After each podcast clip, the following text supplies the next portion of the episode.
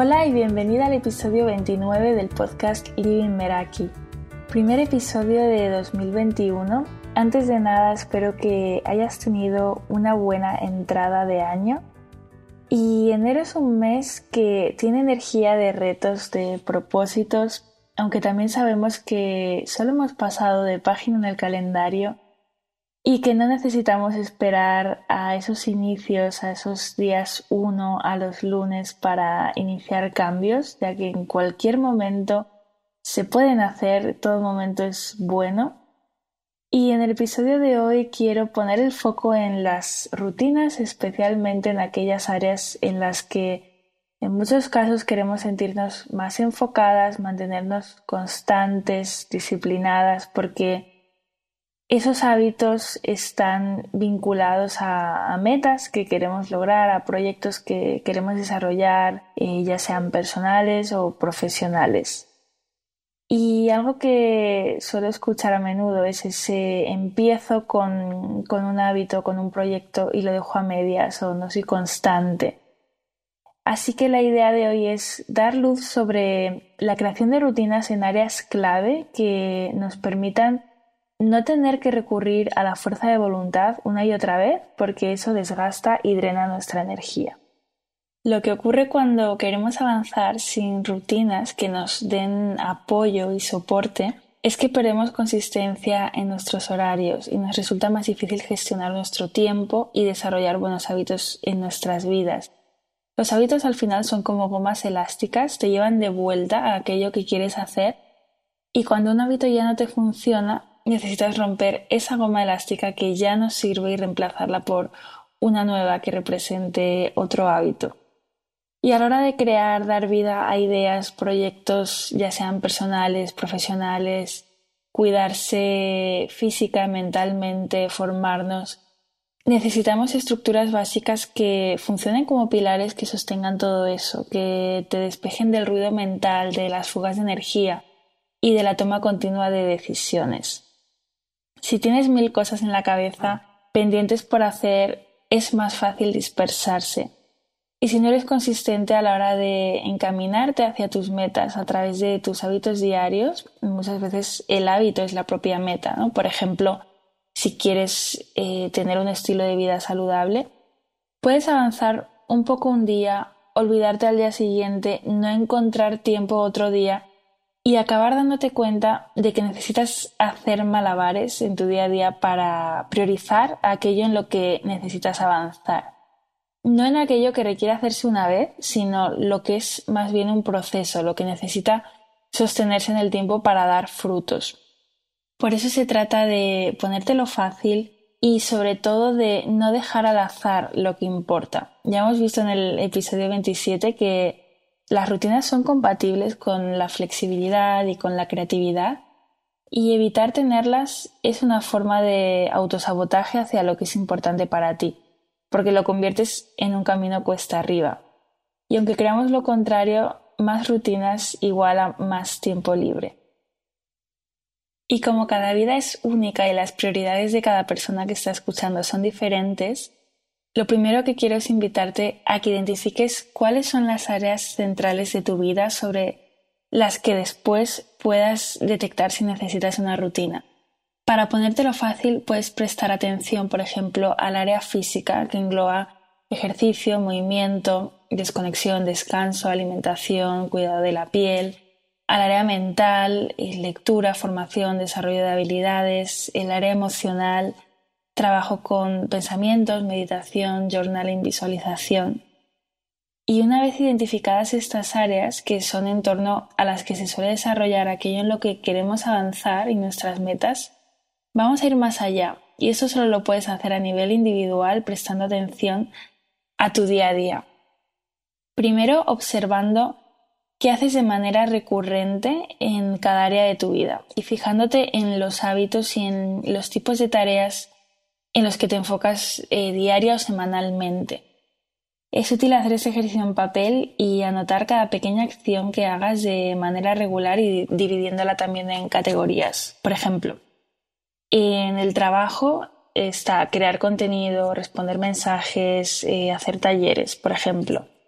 eh, dentro del el área casa, pues está la limpieza, las compras, preparación de comidas, etc. Y el segundo paso sería observar qué se interpone mientras estás haciendo lo importante. Por ejemplo, si cuando estás trabajando notas que procrastinas y te distraes con frecuencia. En ese caso, tal vez podrías necesitar una rutina eh, antidistracciones, por así decir, que incluya elegir las tres o cuatro prioridades en las que enfocarte en el día y dividirlas en, tareas más pequeñas, para no empezar con la sensación de abrumación y ya empezar con esa procrastinación al inicio. Guardar el móvil fuera de la habitación durante esas horas de trabajo focalizado o desactivar notificaciones. Poner una playlist con ruido blanco, con música de concentración, relajación. Encender una vela o difusor de aceites esenciales.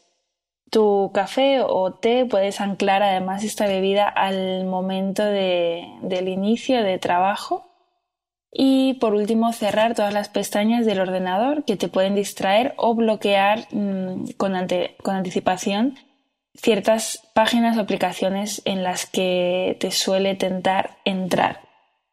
Y cuando identificas cuáles son tus enemigos comunes, eh, ya sea el móvil, levantarte continuamente porque faltan cosas en tu área de trabajo, em, desenfoque por exceso de, tareas o una planificación que no es adecuada para ti, pues puedes identificar qué rutina te puede ayudar. Y aquí te animo a crearla, a probarla y seguirla durante unos días e ir haciendo ajustes.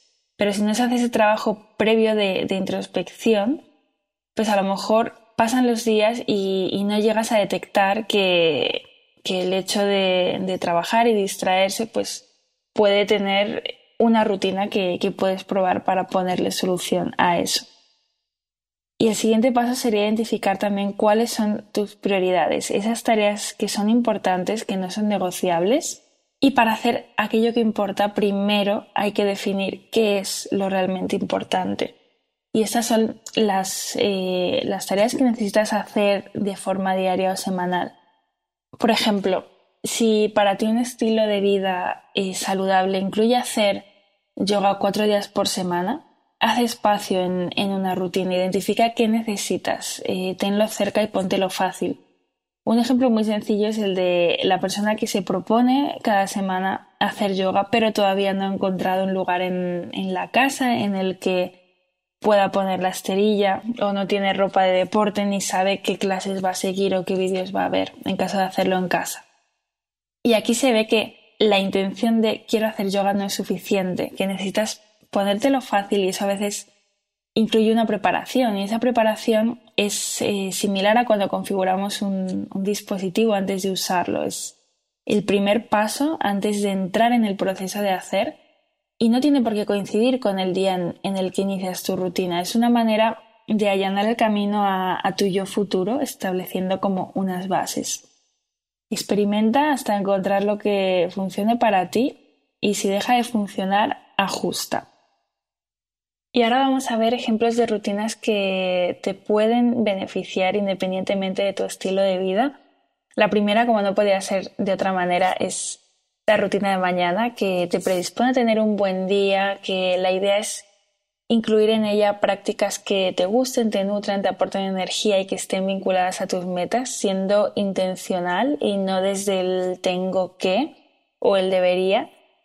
La segunda es la rutina de formación. Si quieres que el aprendizaje esté presente en tu vida de manera constante, ya sea a través de libros, cursos, membresías, podcasts, crear una rutina intencional para ello donde consumes contenido que en ese momento te es útil porque vas a aplicar en tu vida puede ser muy buena opción.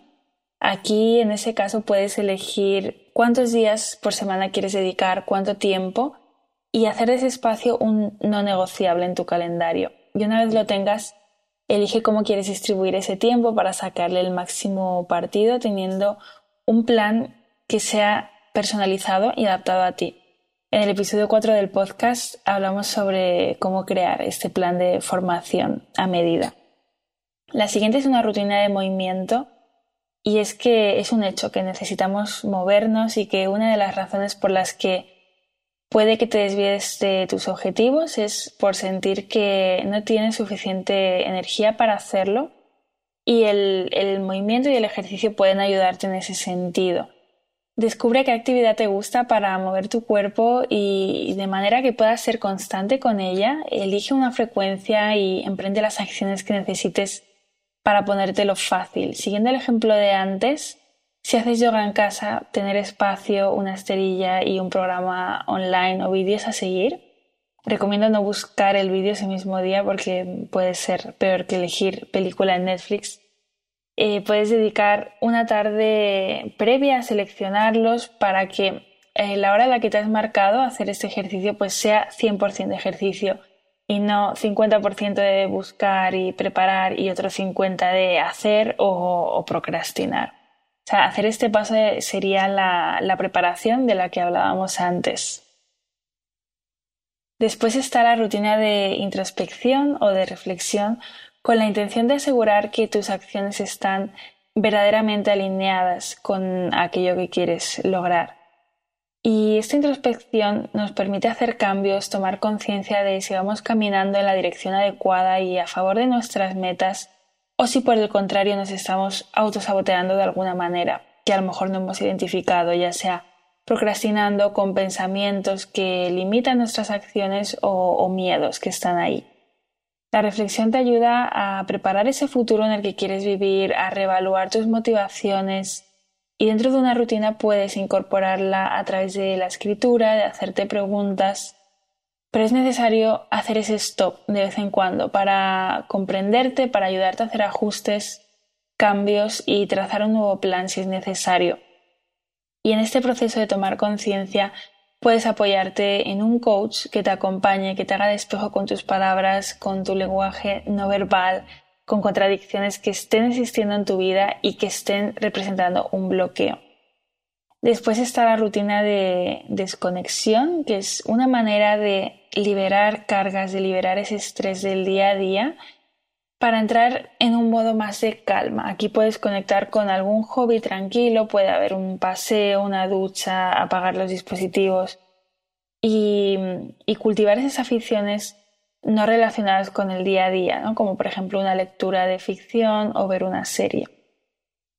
Luego está la rutina de autocuidado. Aquí identifica cuáles son las actividades con las que sientes que te cuidas en las diferentes áreas de tu vida, física, mental, emocional, social, para poder darte lo que necesitas en cada momento. Y aquí te puede servir la pregunta de qué me nutre a nivel físico, eh, un paseo, un baño caliente y a nivel social, a lo mejor una conversación con una amiga, es identificar qué es lo que llena tu vaso. Y eso es muy personal y cada persona tendrá su kit de actividades con las que sienta que se está cuidando. Y por último está la rutina de preparación de la semana. Esta rutina te ayuda a tener una visión global de tu semana y a no decidir ese mismo día en qué vas a trabajar, lo que vas a comer, cómo te vas a ejercitar, ya que esto te puede llevar a tomar decisiones que no sean las que están más alineadas contigo. En el episodio 10 del podcast hablamos de esto, de estas tres áreas de mantenimiento, preparación y planificación. Y como siempre digo, experimenta, coge lo que te sirva y descarta lo que no. Y para la propuesta práctica de hoy te propongo un ejercicio muy sencillo que puedes descargar en las notas del podcast para aterrizar todo lo que hemos visto y llevarlo a la práctica creando aquellas rutinas que necesites.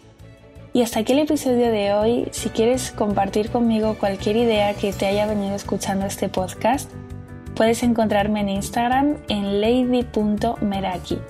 Y también dejo en las notas del episodio el enlace en el que puedes agendar una sesión de descubrimiento conmigo si sientes que es el momento de dar un paso en construir esas rutinas y hábitos que sabes que te van a acercar a tus metas y trabajar en los obstáculos que se interponen entre esa intención de hacerlo y el tomar acción real. Gracias por estar al otro lado y nos escuchamos en el próximo episodio.